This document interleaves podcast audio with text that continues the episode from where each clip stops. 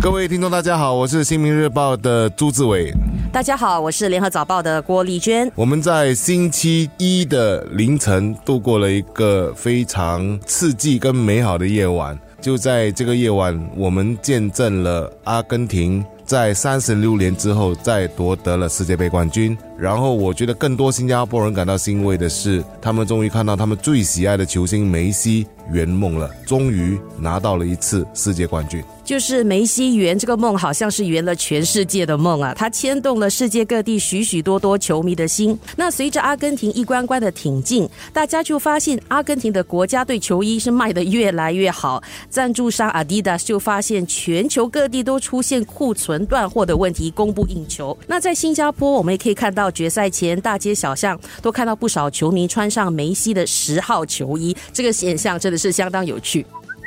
我我觉得我这边可能要再提一下梅西的成长过程了，因为他小时候其实是患上侏儒症的，天天要打针，就是催化成长嘛。然后呢，包括他家乡的那些足球的教练看到他就说：“哎，你长得太矮了，你很难在足球有什么好的发展哦。”可是就在一次他的外婆带他去看场球赛的时候，刚好球队有缺乏球员，他就有一次的这个下场的机会哦。结果他凭着惊人的速度哦，就俘获了那些教练的心哦。然后后来呢，他就跑到了那个西班牙的巴塞罗那，在十三岁开始就那边进行培训，然后日后呢，慢慢的一步一脚印的。凭着他的过人的那个基天赋吧，再加上后天的努力，还有非常高的自律，呃，一般你知道的，我们很他都看到很多球星很多绯闻，就是梅西不会有太多的绯闻了，一步一步的让他几乎征服了所有世界球迷，包括很多新加坡人的那个心。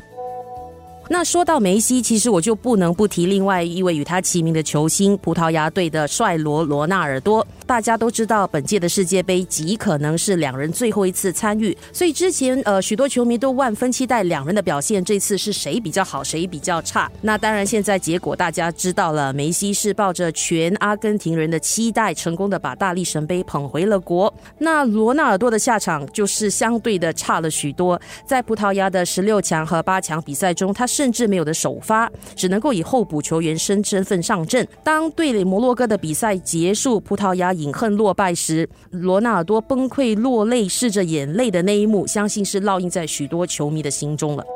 不，我觉得世界球坛就跟世界的任何情况都一样，就是后浪总是推着前浪啊。当我们谈到梅西，三十五岁的梅西，谈到三十七岁的罗纳尔多，紧接着这次的世界杯就谢幕，我们也看到了一位超级球星在冉冉升起啊。他就是昨天一个人就独进了三个球的姆巴佩。他还也不过是二十三四岁的年龄。当我们看到他呃梅西他们谢幕的时候，也进一步的会看到说，接下来就是一个年轻的球星，包括像姆巴佩的这样的人的重新燃起了大家的那个对足球的那种好奇跟喜爱。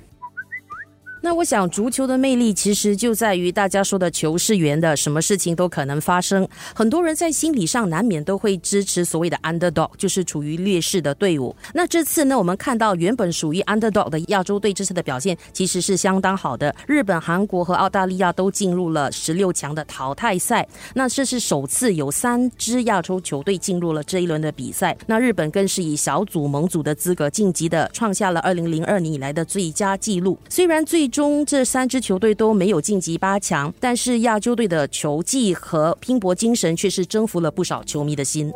丽娟还忘记提一点了，唯一打败世界冠军的球队也是来自亚洲，那就是沙特阿拉伯。第一场球赛就以二比一击败了阿根廷。不过，纵观今年亚洲球队的表现，我只能够竖起大拇指了，因为。他们不管是在那个对抗性跟战术上，其实都有相当优越的表现。唯一可能比较差的，就是在长时间的身体对抗之下，在体力下滑的情况底下，会显得稍微有点落后。可是我能够深深的感受得到，亚洲球队现在离开那个欧洲球队跟南美洲的水平哦，技术上了进一步的在缩短了。所以我更乐于见到说那个四年后的世界杯哦，尤其是像日本。哦，他们其实也发出豪语，二零五零年就要打入世界杯决赛嘛，我忘了还是拿世界杯冠军，拿下世界杯冠军，拿下世界杯冠军嘛。那其实我们都不要轻视日本人的这个承诺，怎么说呢？因为他让我印象最深刻的就是在东京奥运会之前，他们早在十多年前就开始培养了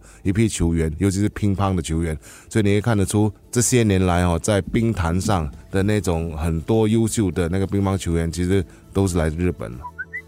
那我们说回主办国卡塔尔吧，就是从申办以来就是一直争议不断，到了这次，其实他总算是在一个月内成功的举行了世界杯。那他出了巨资，超花了超过两千亿美元来主办世界杯，这基本上是一场赔钱的生意。但是卡塔尔志不在赚钱，而是要展现自己的国力。在颁奖礼上，我们就看到卡塔尔的国家元首塔米尔为梅西披上了镶有金边的黑色薄纱斗篷，这是在阿拉伯。世界男性的一种传统服饰，基本上只有一些部长和重要级人物在一些特别的节日才能够穿的。那卡塔尔正是通过这种方式，呃，不但体现了对梅西的认可，也是要很醒目的提醒所有人，本届世界杯很成功的在一个中东国家圆满的举行了。其实这届的世界杯决赛可以算是历史上最好看的决赛。我觉得应该也没有之一吧。当然，五比二的那场巴西赢得的冠军的那一场，我我并没有仔细的看过。可是，它是我印象中最最精彩的一场决赛。而且，我觉得大家也应该把那些本来对于卡达尔是否能够成功举办，尤其是在十二月举办世界杯的这个这个所谓的所有的疑惑都应该抛在一边了。就是一个中东国家能够这么好的办好的那个世界杯，所以其实我们也可以让我们有很多的想法。比如说，东南亚的十个国家能不能一起联手办一个世界杯？那我不知道多少人知道，其实新加坡有立下了宏愿，要让我们的雄狮队在二零三四年打进世界杯决赛。坦白说，以目前国家队的水平来看，我觉得这是一个遥不可及的梦想。但是，如果我们从主办世界杯着手，以东道主身份获得世界杯席位的话，那或许还是一条可行的一条路。不过这边可能要提一下赛制的改变，因为下一届世界杯开始，世界杯将有四十八支球队参加。四十八支球队是什么概念？也就是说，亚洲球队会有更多的球队可以参加。当然，如果真的要凭实力的话，那我们的国家队还得一步一脚印吧，就是先在东南亚先走出来，然后晋升于亚洲球队的强烈，然后才有比较大的可能性。到目前为止，我们其实，在东南亚也还没有办法呃说取得比较好的成绩。下一届的世界杯，二零二六年将是由美国、墨西哥和加拿大联合主办的，这也是世界杯首次分散在三个国家举行。那如果这次三国的经验确定可行的话，那如志伟所建议的，新加坡和其他亚细安几个国家一起联办这个世界杯，或许也是一个可以考虑的一个做法。下一届其实可以看得出，美国、墨西哥跟加拿大的比赛，然后到目前为止，到底这四十八支球队的分组情况是怎么样，还在讨论哦。他每个。想法是说，其实是三队分在一组，然后那个前二就进入下一圈了，所以还有很多东西是还在探讨的，所以我们就拭目以待吧。下一届世界杯，我觉得又是另外一个新的面貌，因为怎么说呢，三个国家联办，整个的情况会怎么样哈？包括进入的球队这么多，是不是会造成说强的很强，弱的又很弱？会不会削弱了那种比赛的精彩性啊？我觉得大家都可以拭目以待。